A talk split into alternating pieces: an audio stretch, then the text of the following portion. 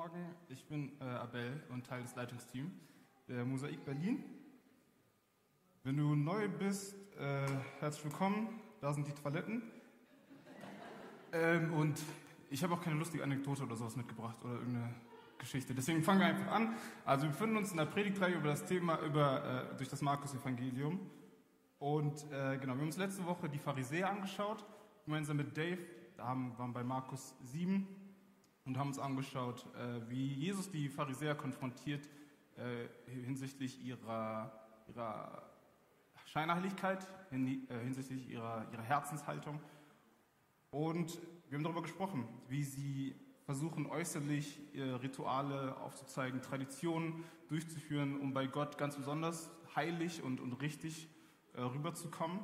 Haben aber auch gelernt, dass Jesus sie genau deswegen konfrontiert und auch sagt und ihnen klar vermittelt, Heiligkeit oder Heiligung passiert nicht dadurch, dass wir äußere Dinge machen, sondern Heiligung passiert von innen nach außen, nicht einfach nur dadurch, dass wir koscher essen, sondern dadurch, dass wir im Inneren verändert werden.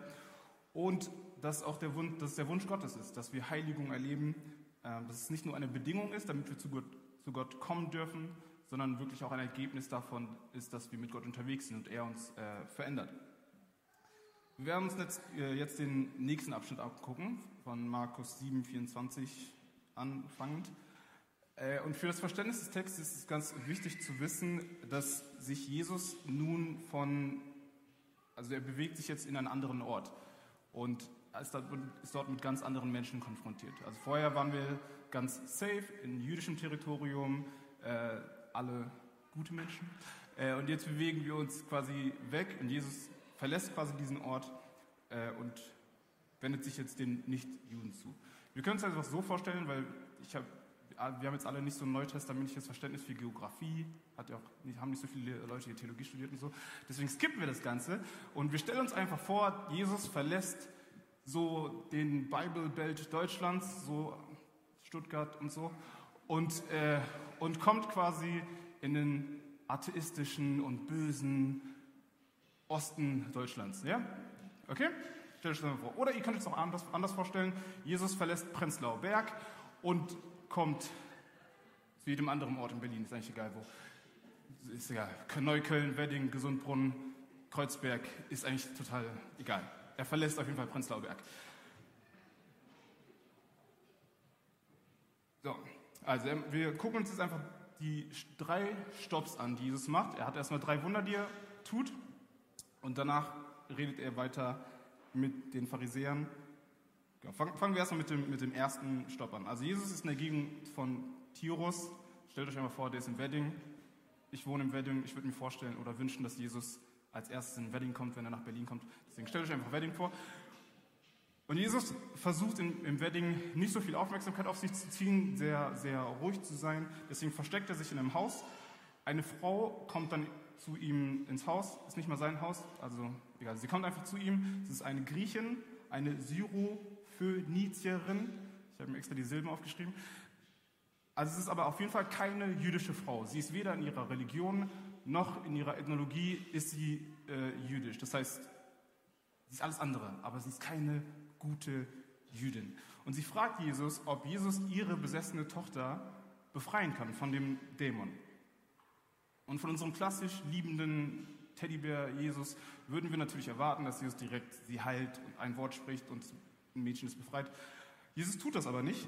Stattdessen sagt er folgendes in Markus 7, 27. Jesus wehrte ab, lasst zuerst die Kinder satt werden. Es ist nicht recht, den Kindern das Brot wegzunehmen und es den Hunden vorzuwerfen. Ich kann mir vorstellen, wie so eher die liberale Fraktion der Jünger sich so denkt, Jesus, das ist nicht ganz politisch korrekt, was du da gerade sagst. Und während aber die andere eher konservative Seite sagt, Jesus, High Five, hast nice gemacht, weiter so. Aber es ist schon sehr, sehr beleidigend und sehr, also schon sehr schockierend, was er eigentlich zu ihr sagt. Und trotzdem verbirgt sich dahinter, dahinter eine wunderschöne Offenbarung. Ich habe euch ja gesagt, Jesus verlässt die jüdische Landschaft und wendet sich jetzt den Nichtjuden zu. Das heißt, er wendet sich denen zu, die das Gesetz nicht kennen. Er wendet sich denen zu, die den Gott Israels, den wahren Gott, den kennen sie nicht. Sie wissen nicht, wie man sich kultisch, wie man kultisch lebt, wie man sich richtig ernährt, wie man rein sich ernährt. Und sie fressen in Anführungszeichen alles, was auf den Boden fällt, so wie die Hunde, die alles fressen, was auf den Boden fällt. In Johannes 4,22 sagt Jesus zu, zu Nikodemus, äh, dass die, nee, zu der Frau am Brunnen, äh, dass die Rettung von den Juden kommt. Und genau das ist eigentlich das Spiel, was Jesus hier ein bisschen anwendet.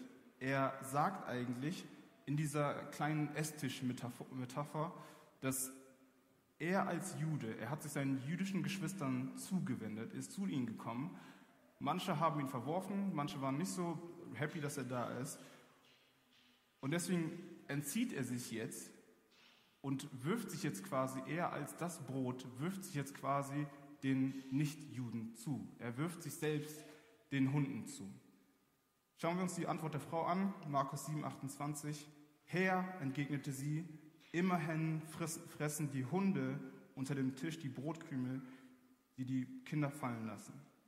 Ihre Antwort ist in zweierlei Hinsicht sehr, sehr bemerkenswert. Erstens, und ich glaube, jeder, jeder Vater und jede Mutter kann das so ein bisschen, kann sich darin wiederfinden. Es ist ihr eigentlich völlig egal und es ist ihr völlig Latte, wie Jesus sie bezeichnet, weil sie sich einfach denkt, solange du das tust, wovon ich ausgehe, dass du es kannst, solange du meine Tochter befreien kannst, kannst du mich Hund bezeichnen, kannst du mich sonst was bezeichnen. Hauptsache, du befreist meine Tochter. Und das Zweite ist, dass über die Liebe der Mutter hinaus wird eigentlich die Tür für Nichtjuden in, diesem, in dieser Geschichte geöffnet. Ihr müsst euch vorstellen, dass das Markus-Evangelium wurde hauptsächlich für Leute geschrieben, die keinen jüdischen Hintergrund haben. Es war, ging an Römer, das heißt, die, die, können sich, die könnten sich mit einem Juden nicht so wirklich identifizieren, aber mit dieser Frau können sie sich identifizieren, weil diese Frau ist so wie sie. Die sind keine Juden.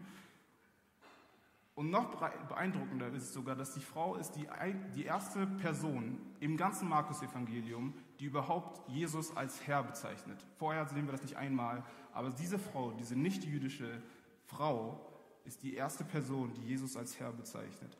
In anderen Worten, was sie eigentlich sagt, ist, und das mit, mit Glauben, sie sagt zu Jesus oder fragt ihn, können wir auch am Reich Gottes teilhaben? können wir auch aus dem Reich Gottes Segen empfangen? Können wir auch aus dem Reich Gottes, Gottes Heilung empfangen? Ich weiß, wir sind nicht die Juden, wir sind nicht das auserwählte Volk, aber trotzdem dürfen wir auch was empfangen von dem, was die Kinder empfangen. Jesus ist so bewegt von ihrem Glauben und ihrer Liebe zu ihrer Tochter und sagt zu ihr, Markus 7,29, damit hast du recht, nun geh nach Hause, der böse Geist ist aus deiner Tochter ausgefahren. Der erste Stopp von Jesus und wir sehen, wie Jesus befreit. Nächster Stopp. Jesus verlässt also jetzt den Wedding und kommt jetzt äh, in, ein, in, den, in, einen anderen Ort. Äh, es heißt in der Bibel, dass es die Dekapolis ist. Deka heißt zehn, Polis heißt Stadt oder Städte und das ist quasi das Zehn-Städte-Gebiet. Das heißt, wir bewegen uns in noch schlimmeren, nicht jüdischen Territorium, noch weiter weg vom Prenzlauer Berg. Ähm, stellen wir uns einmal vor, das ist irgendwo eine Mischung aus Friedrichshain, Kreuzberg, sowas wie Berghain. Also Jesus ist im Berghain ähm, und das heißt, hier gibt es viele unterschiedliche Kulturen, viele Religionen, hauptsächlich nicht Juden, aber hier, hier und da findest du auch den einen oder anderen Juden, so wie Deutsche im Urlaub. Deutsche sind überall im Urlaub, egal wo du bist, du findest immer Deutsche im Urlaub. Also von daher, so stell dir das vor, ne? du findest auch den einen oder anderen Juden hier im Berghain. Also, Jesus wird ein, äh, wird, ihm wird ein Taubstummer gebracht und die Freunde des Taubstummen bitten Jesus, dass er ihn durch Handauflegung ähm, heilt. Jesus versucht wieder nicht so öffentlich zu sein, versucht sich wieder ein bisschen zurückzuziehen, deswegen nimmt er den Taubstummen beiseite, weg von der Volksmenge und tut dann Folgendes. Markus 7,33. Er legte seine Finger in die Ohren des Mannes, berührte dann dessen Zunge mit Speichel blickte zum Himmel auf, seufzte und sagte zu dem Mann, in anderen Besetzungen heißt es sogar, er befahl dem Mann, Ephata, das bedeutet, öffne dich. Also lass uns kurz über den Elefanten im Raum reden. Warum cremt Jesus die Zunge eines Mannes mit seiner Spucke ein? Erstens, und ich finde, das ist ganz wichtig, das sollte man sich auf jeden Fall aufschreiben. Also wenn du Notizen machst, das ist sehr, sehr wichtig, das wird dein Leben verändern. Das ist nicht dafür da, damit du es nachmachst. Habt ihr aufgeschrieben? Okay, gut. Das ist sehr, sehr, sehr wichtig. Äh, und zweitens, tatsächlich ist es sogar eine jüdische Sitte gewesen und der Mann, der sich darauf einlässt, also der Taubstumme, er muss sich irgendwie darüber bewusst gewesen sein. Vielleicht war er Jude, vielleicht nicht, keine Ahnung. Ist uns auf, also wir wissen es nicht. Aber er lässt sich darauf ein und es ist eine jüdische Sitte gewesen, dass ein Prophet oder ein Heiler, dass er erstens die zu heilende Stelle berühren wird. Und macht er auch hier. Er legt seine, seine Finger in die Ohren des Mannes und berührt dann dessen Zunge. Und B, aus irgendeinem Grund, aus irgendein, kann ich nicht erklären, hatten die Juden die Vorstellung, dass Speichel eine heilende Wirkung hat. Ja, das ist für uns total, macht für uns gar keinen Sinn und Herr Lauterbach ist bestimmt auch nicht glücklich darüber. Aber für die war das total unumstritten. Speichel hat eine, eine heilende Wirkung. Es ist vergleichbar, wenn wir heute zum Arzt gehen würden, obwohl wir vorher schon alles gegoogelt haben, was wir haben und sowieso wissen, wir sterben. Und wir gehen dann zum Arzt und er sagt dann, Herr Heimann, machen Sie A, und wir wissen ganz genau, ah, der Arzt wird mich jetzt diagnostizieren, der wird mich jetzt untersuchen, der steckt mir jetzt dieses Holz, Stück Holz in den Rachen und, und weiß dann, was ich habe oder so. Aber wir wissen dann einfach, einfach durch dieses, dadurch, dass er fragt, Herr, machen Sie A, wissen wir, okay, er untersucht mich jetzt. Hier ist es eigentlich was ganz ähnliches, weil der Taubstürme weiß direkt, wenn er sagt, wenn er die Finger in den Ohren steckt und seinen, äh, seinen Hals mit, keine Ahnung, mit Spucke eincremt, dann weiß er ganz genau, okay, dieser Heiler, dieser Prophet, der macht jetzt sein Ding, der wird mich jetzt heilen. Ironischerweise wissen wir gerade aus dem Wunder davor, dass Jesus das ja eigentlich gar nicht braucht. Er bräuchte ja eigentlich gar nicht diese ganze Prozedur zu machen. Er bräuchte eigentlich nur ein Wort zu sprechen, nicht mal ein Wort zu sprechen und die Person wäre geheilt. Also warum entscheidet er sich für diese unhygienische Maßnahme? Er tut es aus Rücksichtnahme zu dem Mann.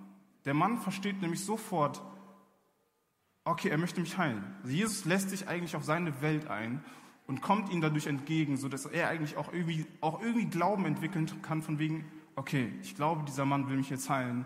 Ich bin jetzt offen dafür, ich empfange das jetzt. Und trotzdem ist es sehr, sehr wichtig zu unterscheiden, dass die Heilung, die, die er erlebt, die entsteht nicht dadurch, dass Jesus diese jüdische Sitte anwendet, oder dass Jesus diese magischen Worte spricht, Ephata, sodass wir jetzt alle rauslaufen, Menschen die Finger in die Ohren stecken und den Ephata ins Gesicht rufen, sondern die heilende Kraft entsteht tatsächlich dadurch, dass die, dass die heilende Kraft kommt von der Person, die ihn berührt. Und es ist Jesus, der ihn heilt. Okay? Zweiter Stopp und wir sehen einen Jesus, der heilt. Dritter Stopp, Speisung der 4000. Jesus, Jesus befindet sich immer noch in der Nähe des Berghains, irgendwo auf dem Feld daneben oder so. Ich weiß gar nicht, ob alle das Berghain kennen. Ja. Wer googelt, ist selber schuld. Also auf jeden Fall, seine Anwesenheit hat sich rumgesprochen. Alle wissen so ungefähr, äh, Jesus ist in der Nähe. Und ganz viele Menschen sind zu ihm gekommen, eine große Volksmenge ist zu ihm gekommen und ist, hat aber nichts zu essen mitgebracht. Das heißt, sie sind hungrig. Markus 8, 2. Jesus spricht dort, die Menschen tun mir leid, sie waren drei Tage hier bei mir und nun haben sie nichts mehr zu essen. Wenn ich sie, wenn ich sie ohne Essen heimschicke, könnten sie unterwegs zusammenbrechen, denn einige von ihnen sind von weit hergekommen. Dave hat vor zwei Wochen über die Speisung der äh, 5000 gesprochen, in Markus 6. Äh, und die, die Erzählung hier ist sehr, sehr ähnlich. Das ist eigentlich ziemlich parallel laufend. Mit dem minimalen Unterschied, in Markus 6 befinden wir uns komplett im Bible Belt, irgendwo in Stuttgart. Aber jetzt befinden wir uns nicht mehr im Bible Belt, sondern wir sind irgendwo in der Dekapolis, irgendwo im Berghain. Das heißt, es sind ganz andere Menschen jetzt vor Jesus. Es ist nicht nur, dass hauptsächlich oder vielleicht sogar nur Juden vor ihm stehen, gerade stehen, sondern jetzt gerade stehen Juden, Nichtjuden, alle möglichen Kulturen sind vor ihm. Und manche sind sogar aus der Ferne angereist. Könnt ihr das ein bisschen sehen in dieser Erzählung? Eigentlich ist es so, als ob jetzt gerade vor Jesus seine Gemeinde steht, seine Kirche. Eine Mischung aus, aus Juden, aus Nichtjuden. Ein Ort, wo alle eingeladen sind, egal ob du Mann, Frau, Schwarz, Weiß, Jude, Nicht-Jude bist, egal. Du bist eingeladen, Teil davon zu sein. Und interessanterweise in Markus 6, also der Speisung der 5000, war es, waren es die Jünger, die Jesus darauf aufmerksam gemacht haben, die Menschen haben Hunger. Lustig, weil das sind nämlich ihre Leute gewesen, das sind Juden gewesen. Das heißt, für die war das kein Ding von wegen Menschen haben Hunger, sondern unsere Leute haben Hunger. Jesus kümmert dich um unsere Leute. Die Kinder, die am Esstisch sitzen, die haben Hunger, also kümmere dich darum. Aber hier an der Stelle in Markus 7 sind es aber, ist es Jesus, der die Jünger darauf aufmerksam macht. Er sagt zu ihnen, ey Leute, die Menschen, ich habe Mitleid mit ihnen. Und er sieht, glaube ich, was viel Größeres, als was die, Juden, also was die Jünger gesehen hatten, sondern er sieht seine Gemeinde und er hat Mitleid mit ihnen und sagt, ey, wir müssen gucken, dass wir denen was zu essen besorgen. Da forderte Jesus, Markus 8, 6, da forderte Jesus die Menschen auf, sich auf die Erde zu setzen. Dann nahm er die sieben Brote, dankte Gott dafür, brach sie in Stücke und gab sie seinen Jüngern, damit sie das Brot an die Menge austeilten.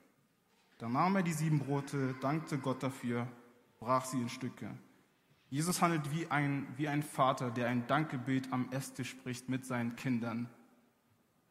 Und wir erinnern uns, am Anfang waren es noch die, Hunde, die die Brotkrümel essen.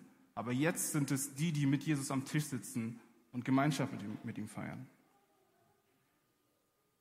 Am Ende sammeln sie noch die Reste ein und es bleiben sieben Körbe übrig und 4000 Männer plus Frauen und Kinder werden versorgt. Dritter Stopp und wir sehen Jesus, der versorgt. Okay, ich werde jetzt was Weirdes, Pädagogisches machen, was man irgendwie in Megachurches macht. Wir sind ja keine Megachurch. Also, wir sehen Jesus, ein Gott, der befreit, wir sehen einen Gott, der heilt und wir sehen einen Gott, der versorgt. Okay? Ihr müsst das jetzt alles ein bisschen mit mir reden. Okay? Wir sehen einen Gott, der befreit, wir sehen einen Gott, der heilt, wir sehen einen Gott, der Nochmal, ich habe nichts gehört. Wir sehen einen Gott, der befreit. Wir sehen einen Gott, der. Wir sehen einen Gott, der. Weil es so awkward ist, noch ein letztes Mal. Wir sehen einen Gott, der. Wir sehen einen Gott, der. Wir sehen einen Gott, der. Nice. Habe mir das, in meinem Kopf war das viel schlimmer. Aber okay. Aber ist das nicht das Handeln Gottes, das wir eigentlich durch die ganze Bibel, durch die ganze Bibel immer wiedersehen? Ein Gott, der befreit, der heilt und der versorgt. wenn du als Jude damals an, über Zeichen und Wunder nachgedacht hast, dann hast du als erstes direkt an, an den Exodus gedacht. Und auch da sehen wir, wir sehen ein Gott, der zu Moses sagt, ich habe gesehen, wie mein Volk in Ägypten unterdrückt wird und ich habe ihr Schreien gehört. Ich weiß, wie sehr es leidet und ich bin gekommen, um sie aus der Gewalt der Ägypter zu retten, zu befreien. Als das Volk Israel aus Ägypten herausgeführt wird, dann spricht er ihnen zu, wenn ihr mir vertraut und an dem, was ich euch gesagt habe, festhaltet, dann werde ich mich als der Herr, dein Gott, der dich heilt, erweisen. Als das Volk Israel dann beginnt, Gott Vorwürfe zu machen, weil sie zwar aus Ägypten herausgeführt wurden, aber jetzt in der Wüste sind und nichts mehr zu essen haben, dann sagt er zu ihnen, ich werde für euch Brot vom Himmel regnen lassen. Seht ihr diese Parallele zwischen dem, was Gott eigentlich schon immer gemacht hat und was er jetzt in Jesus eigentlich fortsetzt? Eigentlich, er setzt, er setzt es nicht mehr fort, sondern erweitert das sogar, weil damals war es nur das Volk Israel. Jetzt aber sind wir irgendwo im Berghain. Alle möglichen Menschen sind da. Die tollen und die weirden und die komischen und alles, alles ist da. Und Gott kümmert sich um sie. Jesus kümmert sich um sie. Und hat Gemeinschaft mit ihnen und ist gemeinsam. Und auch für uns heute ist die Einladung, auch uns wendet sich Gott zu. Alright. Also jetzt kommen wir zu dem eigentlichen Predigtext. Ja, ich weiß. Ja, ich weiß, ich weiß. Haltet durch. Ähm, also Markus 8, 11 bis 21 ist der Text. Ähm, wir gucken uns erstmal den ersten Teil an. Die Pharisäer kamen zu Jesus und begannen ein Streitgespräch mit ihm. Sie wollten ihn auf die Probe stellen und forderten von ihm ein Zeichen vom Himmel. Jesus seufzte tief. Warum verlangt diese Generation ein Zeichen? sagte er. Ich versichere euch, nie und nimmer wird dieser Generation ein Zeichen gegeben werden.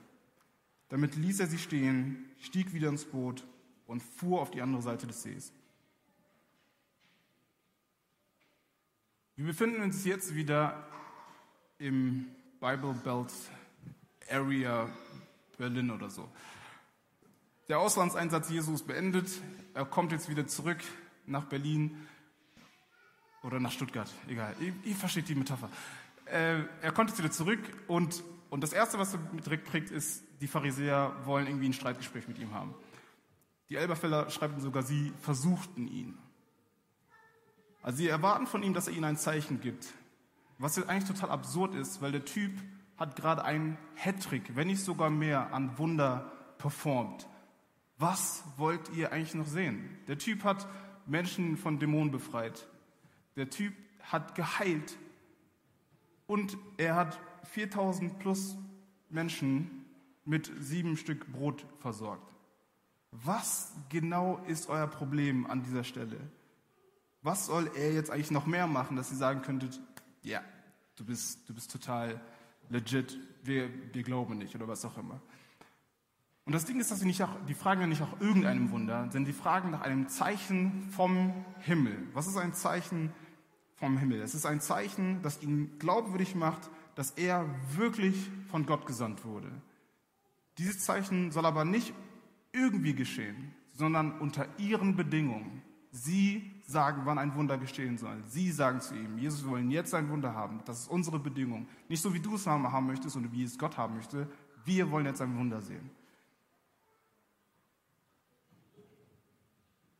Eigentlich wollen sie, dass Jesus ihr Programm durchzieht. Die Genfer Studienbibel schreibt es folgendermaßen. Sie wollen ein Zeichen sehen, das ihnen bestätigt, dass Jesus der politische Messias war, den sie erwarten. Jesus macht aber bisher in der ganzen Erzählung alles andere als das, was sie erwarten oder was sie hören oder sehen wollen. Und im Vergleich zu den Menschen, die er gerade, an denen er Wundern getan hat, sind die Pharisäer viel mehr ein, Bild, ein Sinnbild für Unglauben. John Mark Comer ist ein Pastor und bekannt für sein Buch Das Ende der Rastlosigkeit auf Deutsch. Äh, und er unterscheidet an dieser Stelle zwischen Zweifel und Unglaube. Zweifel ist die Suche nach Wahrheit. Im Kern ist es das Ringen um Wahrheit. Es ist das Ringen um und mit dem Glauben. Unglaube stattdessen, wie wir auch bei den, äh, bei den Pharisäern sehen, ist der Ausdruck von Starkköpfigkeit, von Hartherzigkeit und Arroganz. So wie es die Pharisäer sagen. Wir wollen, wir können glauben, wir glauben, dass Gott da ist. Wir glauben, dass Gott existiert. Und wir wollen, dass Gott ist und tut nach unseren Bedingungen. Ich bestimme, wie Gott sein soll. Comer geht sogar ein Stück weiter und ich finde das eine sehr, sehr herausfordernde, herausfordernde Stelle. Äh, er sagt dann noch, dass wir oft auch so etwas Ähnliches sagen, und ich glaube, da wird auch die, die Grenze zwischen Zweifel und Unglaube wird dann ein bisschen unklarer. Er sagt nämlich, ich kann nicht an, dass wir, dass wir als Gesellschaft oft sagen, ich kann nicht an einen Gott glauben, der so oder so handelt oder der so oder so ist. Und ich kann diese Aussage total nachvollziehen. Ich kann, ich, ich verstehe, wie gesagt, die Linie zwischen Unglaube und Zweifel wird da, glaube ich, sehr, sehr unklar, äh, sodass es nicht einfach nur ein Schwarz-Weiß ist. Aber es gibt so einige Punkte und Themen, wenn wir uns mit Gott auseinandersetzen, wo wir denken so, boah, das ist nicht so einfach. Also es fällt mir dann schwer, an einen Gott zu glauben, der wirklich vollkommen gut ist, in seinem ganzen Wesen. Und wir machen uns dann Gedanken über, über wie bringt Gott denn, also warum passieren mir bestimmte Dinge? Ist Gott nicht gut? Oder warum, warum ist, tritt Gott auch wirklich als Richter auf? Ist er wirklich so, so böse in Anführungszeichen? Und ich glaube, da haben wir Schwierigkeiten auch, das Wesen, das total über uns steht, äh, zu erklären, wie bringt Gott Liebe, wie bringt er Gerechtigkeit, wie bringt er Souveränität, wie bringt er das zusammen. Aber am Ende ist ja die Frage, wie Gott tatsächlich ist, nicht abhängig von unseren Empfindungen oder von unserem politischen Programm, so wie es die Pharisäer tun. Entweder Gott ist oder er ist nicht. Entweder 2 plus 2 ist 4 oder es ist nicht. Es ist, ja nicht es ist unabhängig davon, ob ich mich danach fühle oder nicht. Entweder Gott ist oder er ist nicht.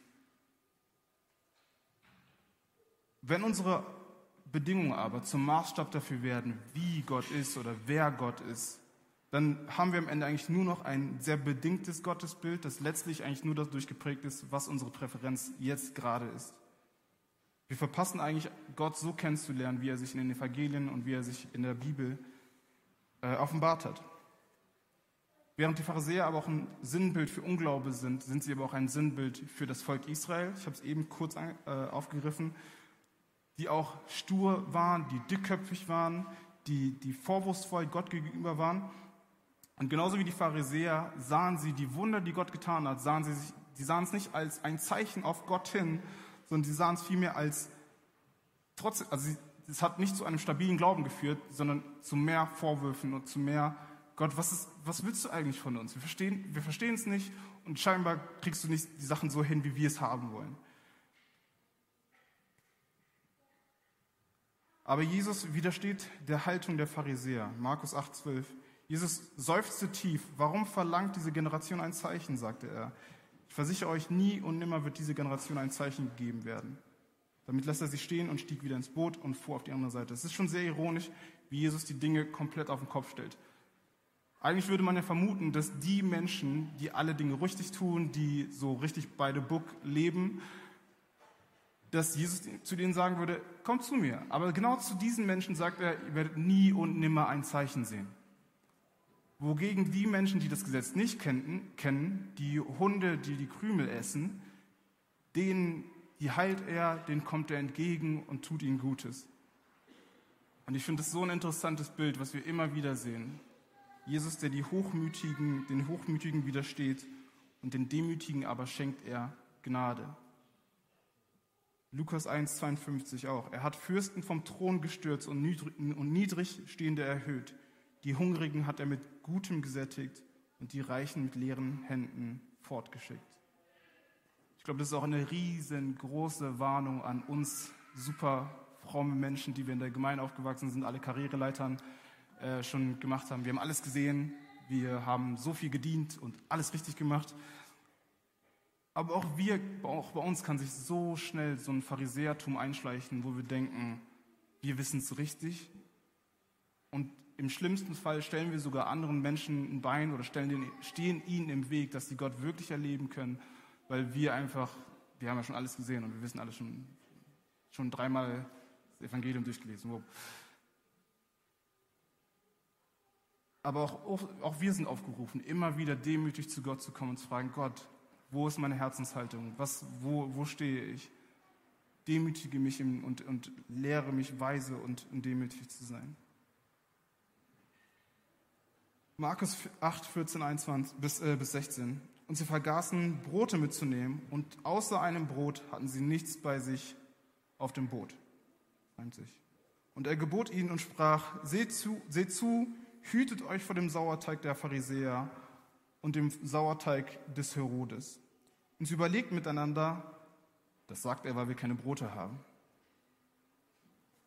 Die Jünger machen eigentlich so ziemlich alles falsch, was man auf so einer Jüngerschaftsschule falsch machen kann. Also wirklich Test einfach nur verkackt, nicht mal den Namen richtig geschrieben, Datum vergessen, alles falsch gemacht. Erstens, ernsthaft, ihr seid, ihr habt gerade gemerkt, mitbekommen, wie Essen multipliziert wurde und keiner von euch hat daran gedacht, was mitzunehmen. So, das ist schon krass. Und selbst der Typ, der nur ein Stück Brot mitgenommen hat, danke für nichts, Alter. Ernsthaft. Also, kannst, hättest auch sein lassen können, weil jetzt also sitzen wir da mit 12, 13 Leuten und haben ein Stück Brot. Also, hat jetzt auch nichts getan. Und zweitens, auch wenn sich Jesus wieder in sehr klassischer, äh, so leicht kryptischer Rabbinenart irgendwie ausdrückt und, und immer versucht, aus, aus, dem, aus, der, aus, dem, aus der Handlung, die gerade ist, irgendwie, irgendwie eine Geschichte zu erzählen oder eine Weisheit zu erklären, ist ja nicht das erste Mal, dass er was tut. Also ja, die sind ja schon ein bisschen mit, dem, mit Jesus unterwegs. Also ist ja nicht das erste Mal, dass er das tut. Oh mein Gott, Alter, das ist eine Metapher, du Idiot. Das, er meint nicht die Brote, es ist eine Metapher. Aber wir würden, wir als gute Christen, wir würden das ja nie falsch verstehen. Wir würden ja, das würde uns ja niemals passieren. Jesus, also die Warnung Jesu ist, seht zu, hütet euch vor dem Sauerteig der Pharisäer und dem Sauerteig des Herodes. Was steckt dahinter? Der Sauerteig in der Regel war es damals der übrig gebliebene Teig ähm, vom, von letzten Mal. Den hat man dann einfach draußen stehen lassen, damit er ein bisschen ansäuert. Und hat man, hat man, den hat man dann für die, für die nächste, für das nächste Backwerk äh, benutzt und untergemischt. Hab Backwerk verstanden? Na egal. Hat man dann einfach untergemischt, so dass, äh, dass der Teig dann aufgegangen ist. Und dieser Prozess, bei dem der Sauerteig untergemischt wird, der hatte eine unhörbare, eine unsichtbare und, und unbemerkbare, aber gleichzeitig alles durchdringende Wirkung. Und das ist ein Sinnbild für das böse, sich anschleichende, für, der, für den sich einschleichenden Einfluss, von dem sich die Jünger hüten sollen.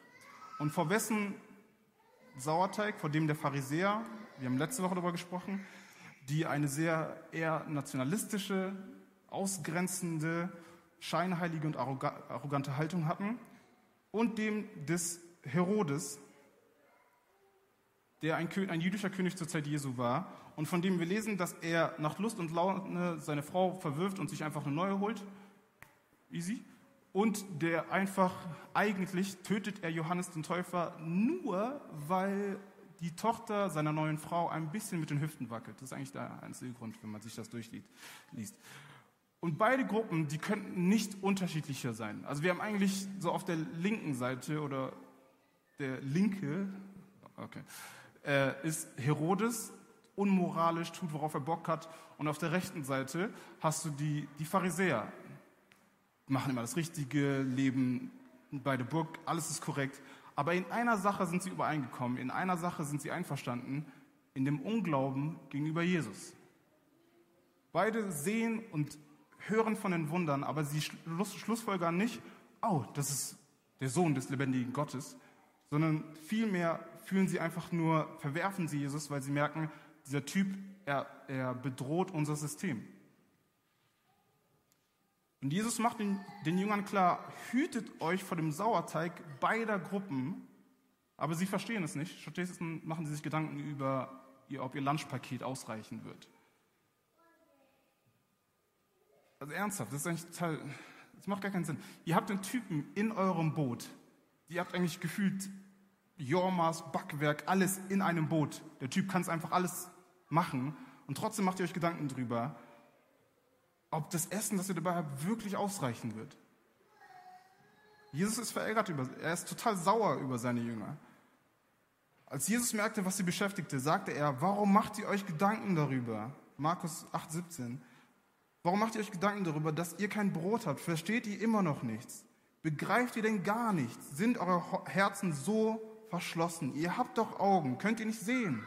Ihr habt doch Ohren, könnt ihr nicht hören? Erinnert ihr euch nicht daran, wie es die fünf Brote für die 5000 Stücke in, in 5000 in Stücke brach? Wie viele Körbe voller Reste habt ihr damals aufgesammelt? Ich muss ein bisschen die dumme Stimme von ihm machen. Zwölf. Antworten sie. Und als ich die sieben Brote für die 4000 in, Stück, in Stücke brach, wie viele Körbe voller Reste habt ihr da aufgesammelt? Sieben, antworteten sie. Da sagt er zu ihnen, begreift ihr immer noch nichts?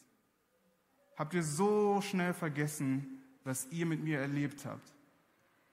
Ich habe euch gezeigt, dass ich der Gott bin, der befreit. Ich habe euch gezeigt, dass ich der Gott bin, der heilt. Ich habe euch gezeigt, dass ich der Gott bin, der versorgt checkt ihr es immer noch nicht. Jesus sagt zu ihnen, Augen habt ihr und ihr seht nicht, Ohren habt ihr, aber ihr hört nicht. Das ist ein Wortspiel, das Jesus aus dem Alten Testament aufgreift und das, das haben die Propheten über das Volk Israel gesagt. Und ich habe euch eben gesagt, dass, es, dass die Pharisäer ein Sinnbild auch für das, für das Volk Israel damals waren, weil sie sturköpfig waren, hartherzig, vorwurfsvoll gegenüber Gott. Aber jetzt benutzt Jesus diese Metapher oder dieses Wortspiel in Bezug auf seine Jünger? Mit einem Fragezeichen. Kann das sein, dass der Sauerteig bei den Jüngern schon durchgebrochen ist? Kann das sein, dass der Sauerteig, vor dem sie sich hüten sollen, vor den Pharisäern, vor, den, vor, vor Hero, dem, dem Sauerteig des Herodes, kann das sein, dass er in ihren Herzen schon eingedrungen ist? Und wie oft vergessen auch wir die Güte Gottes in unserem Leben? Wie oft haben wir erlebt, wie Gott etwas in unserem Leben bewirkt und trotzdem stehen wir wieder da und sind so, ist Gott real? Ist er überhaupt da? Kennt er mich überhaupt? Wie oft hinterfragen wir oder stellen in Frage, ob Gott wirklich die besten Absichten für unser Leben hat? Wie oft sitzen wir in diesem Boot und fragen uns, wird das eine Stück Brot, das wir haben, wird das ausreichen für uns. Während aber gleichzeitig erstens der eine, der die besten Absichten für unser Leben hat, er sitzt mit uns im Boot. Und zweitens, der eine, der die besten Absichten für unser Leben, äh, die besten Absichten für unser Leben hat, er will uns wahrscheinlich was viel Wichtigeres gerade mitteilen, aber wir sind einfach viel zu blind und viel zu taub, um wirklich zu hören, was er gerade sagen möchte, weil wir sind, kümmern uns darum, dass wir nicht genug Brot haben. Versteht mich nicht falsch, ich ich, nicht, ich möchte nicht falsch äh, zitiert werden, es geht mir nicht um Wohlstandsevangelium, dass wenn du an Jesus glaubst, dann läuft alles easy und du hast Brot ohne, ohne Ende. Äh, darum geht es nicht. Und das ist auch eine der größten Lügen, die man eigentlich erzählen kann. Aber trotzdem, Römer 8,31 bringt das so gut zum, Auf, zum Ausdruck. Was kann man dazu noch sagen? Wenn Gott für uns ist, wer kann da noch gegen uns sein? Gott hat nicht, einmal, hat nicht einmal seinen eigenen Sohn verschont, sondern hat ihn für uns alle hingegeben. Und wenn Gott uns Christus gab, wird er uns mit ihm dann nicht auch alles andere schenken. Römer 8:31, ich bin überzeugt, nichts kann uns von seiner Liebe trennen, weder Tod noch Leben, weder Engel noch Mächte, weder Ängste in der Gegenwart und noch unsere Sorgen um die Zukunft. Denn nicht einmal die Mächte der Hölle können uns von der Liebe Gottes trennen. Und während wir, und während wir hoch über die Himmel des, oder befinden uns in den tiefsten Tiefen des Ozeans, nichts und niemand in der ganzen Schöpfung kann uns von der Liebe Gottes trennen, die in Christus Jesus, unserem Herrn, erschienen ist. Das Evangelium ist, dass Gott uns alles gegeben hat. Nichts hat er zurückgehalten. Er hat nichts zurückgehalten, damit die Feindschaft zwischen Mensch und Gott versöhnt wird. Er hat nicht, nichts zurückgehalten, damit der Sauerteig, die Sünde, die schon so tief in unserem Herzen sich eingebaut gekleistert hat, damit, sie, damit wir davon befreit werden, von dieser uns korrumpierenden Macht. Und das ist eigentlich das Größte und das Großartigste, was wir erleben dürfen. Die Erlösung. Jesus ist für uns gestorben und wir leben mit ihm. Die Gemeinschaft mit dem Schöpfer des Universums. Und wenn er das für uns getan hat, wie können wir dann nicht glauben, dass er sich nicht um alle anderen Anliegen in unserem Leben kümmert? Ich bin so froh, dass Jesus äh, dass Jesus mit der Unfähigkeit der Jünger umgehen kann. Äh, er stellt sie in Frage, äh, er ist auch ziemlich klar dabei, aber Gott sei Dank ist er auch langmütig, gnädig und geduldig mit ihnen. An einer anderen Stelle fragen die Jünger Jesus, warum er in Gleichnissen spricht, weil sie sie nicht verstehen. Und da sagt Jesus zu ihnen, Matthäus 13, 16, Ihr aber seid glücklich zu preisen, denn eure Augen sehen und eure Ohren hören. Ich sage euch, viele Propheten und Gerechte sehnten sich danach zu sehen, was ihr seht, und sie haben es nicht gesehen. Sie sehnten sich danach zu hören, was ihr jetzt hören dürft, und sie haben es nicht gehört. Eure Augen sehen und eure Ohren hören. Im Griechischen formuliert ähm, kommt dem Ganzen nochmal so ein, so ein, ganz, ein ganz anderer Aspekt dazu. Ähm, etwas Andauerndes, eine noch nicht abgeschlossene Handlung. Das heißt, man könnte das auch so verstehen, ihr seid gerade im Begriff zu verstehen. Ihr seid gerade im Begriff zu hören und zu sehen. Und dieser Prozess, er streitet voran und er hört nicht auf und es geht weiter und weiter und weiter. Und er führt sie eigentlich durch diese, durch diese Schule des Lebens, diese Schule des Erkennt der Erkenntnis. Und kurz nach unserem Bibeltext in Markus, äh, Markus 8 sehen wir auch, dass einer der Jünger, Petrus, er wird es dann endlich verstehen. Er wird diese göttliche Offenbarung haben, dass er sagt, ich verstehe jetzt, Du bist der Sohn des lebendigen Gottes. Du bist der Messias.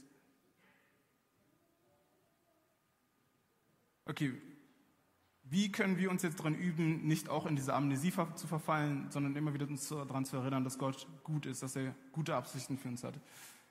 Ich habe dafür drei Punkte einfach mal mitgenommen. Der erste ist Rückzug, die ganzen Kanäle mal abzuschalten, die uns sagen, was wir tun sollen, wer wir sein sollen, was wir jetzt bla bla einfach mal alles runterfahren und Schnauze halten oder so. Ich glaube, im Alltag haben wir so viele Sachen, die, so viele Kanäle, so viele Momente und Ereignisse, die einfach nur Sauerteig für unser Herz und für unsere Seele sind. Und ich glaube, es tut uns gut, wenn wir dann auch immer sagen, ich brauche einfach mal kurz Ruhe, ein- und ausatmen, einfach nichts tun und zur Ruhe zu kommen. Der zweite Punkt ist Dankbarkeit.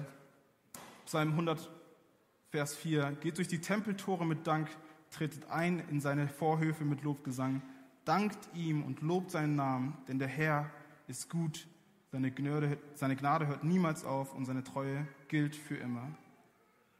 In Dankbarkeit ermöglicht, ermöglicht es uns, dass wir unsere Augen einfach mal wegziehen von dem allen, von den ganzen Sorgen, die wir haben, und so dass wir auch unsere Augen einfach mal kurz werfen auf den Gott, wo wir wissen, du hast schon getan. Es ist, es ist nicht so, dass das alles neu ist, sondern du hast schon getan. Und es ermöglicht uns, dass wir einen Perspektivwechsel vornehmen können. Und das ist nicht nur wichtig für die großen Dinge, für die, ich habe ein neues Auto bekommen, danke, sondern auch für alle kleinen und selbstständigen Dinge, die wir erleben. Und ich weiß, wir leben in einem friedlichen Land, wo wir so ziemlich alles haben. Es macht es ziemlich schwer, sich für die selbstverständlichen Dinge zu bedanken. Und trotzdem müssen wir uns danach, danach dahin trainieren, dass wir für die kleinsten Dinge auch beten. Auch wenn wir unendliche Ressourcen haben. Wir haben immer warmes Wasser. Wir haben, ein, wir haben BSR. Das ist auch krass. Wir haben ein Müllabfuhrsystem. Das ist heftig, eigentlich. Aber ja. Und ich finde es lustig, weil ich bin in Deutschland aufgewachsen.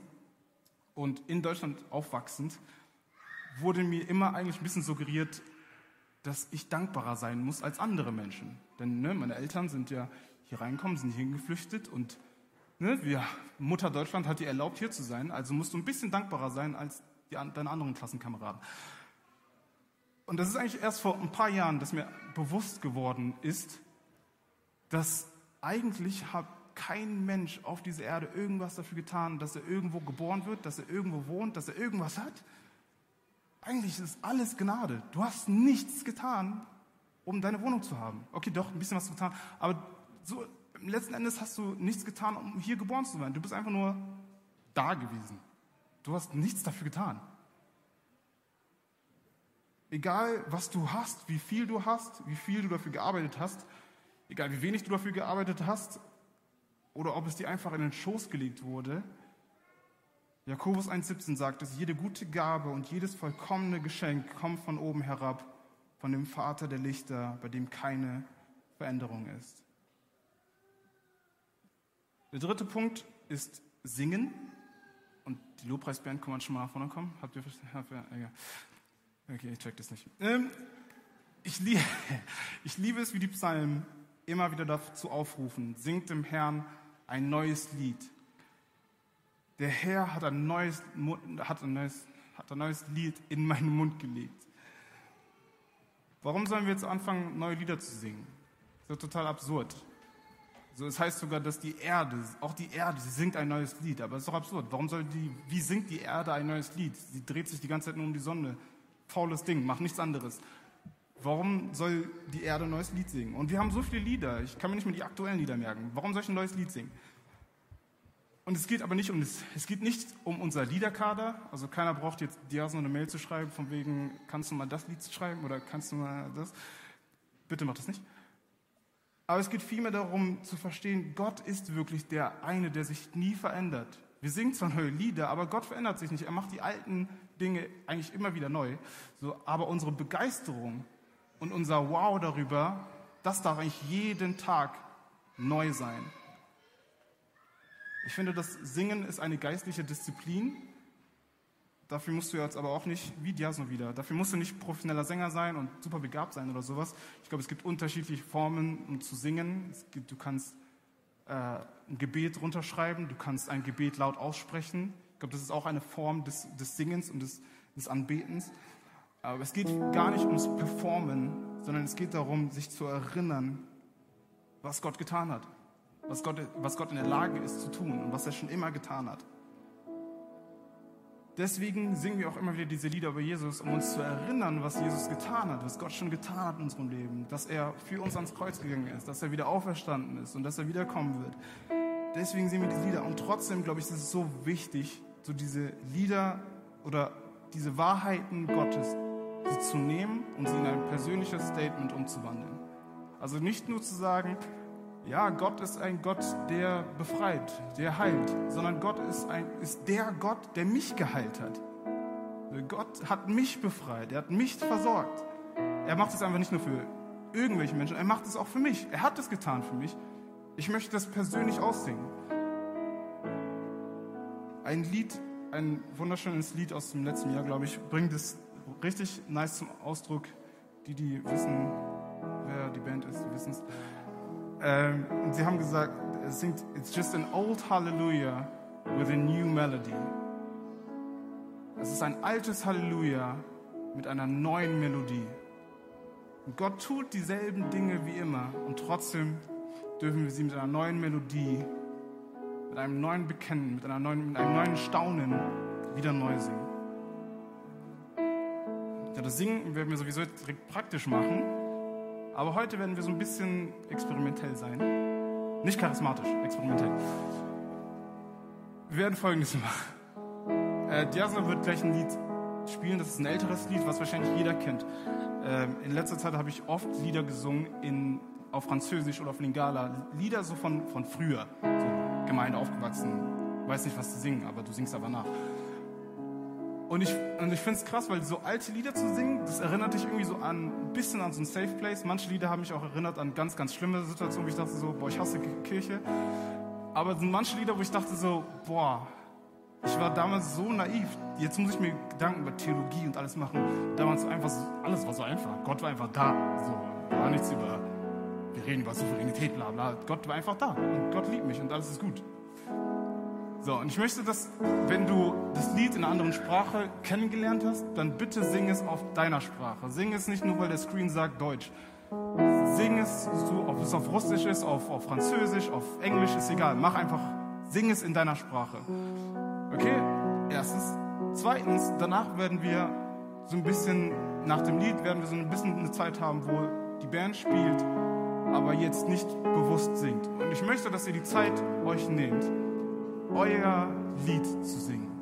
Einfach, ihr könnt ein Gebet lautsprechen, ihr könnt tatsächlich singen, singen, aber einfach das zum Ausdruck bringen, was ihr sagt, das hat Gott für mich getan, ja. Er hat mich geheilt. Ich möchte das irgendwie aussingen. Guck nicht auf deinen Nachbar, weil, wie gesagt, wir müssen nicht alle unnormal begabt sein und sowas. Achte nicht darauf, sing einfach dein Lied. Ist es krumm, ist es schief, juckt keinen. Sing einfach dein Lied und bekenne, was Gott in deinem Leben getan hat. Es ist kein, es ist kein Contest oder so, sondern sing einfach das, wo du merkst, ey, das hat Gott auf mein Herz gelegt. Da hat Gott was getan. Und bekenne das für dich. Wir können gemeinsam aufstehen und dann bete ich noch. Und dann Lass uns Gott ein Lied singen. Jesus, wir danken dir, dass du ein Gott bist, der Wunder tut und wir dürfen das neu und neu verstehen. Ja, wir sind manchmal so vergesslich und vergessen so oft, wie du große Dinge tust. Wie du uns das Großartigste gegeben hast, die Erlösung, die Gemeinschaft mit dir. Herr, wir sind, dürfen nicht, du, du nennst uns nicht mehr Hunde, die nur die Brotkümmel fressen, sondern wir essen mit dir, haben Gemeinschaft mit dir. Deswegen hilf uns jetzt in dieser Zeit, uns daran zu erinnern, was du getan hast in unserem Leben. Hilf uns zu erinnern, dass du gut gewesen bist, dass du vollkommen gut bist in all dem, was du tust. In Jesu Namen.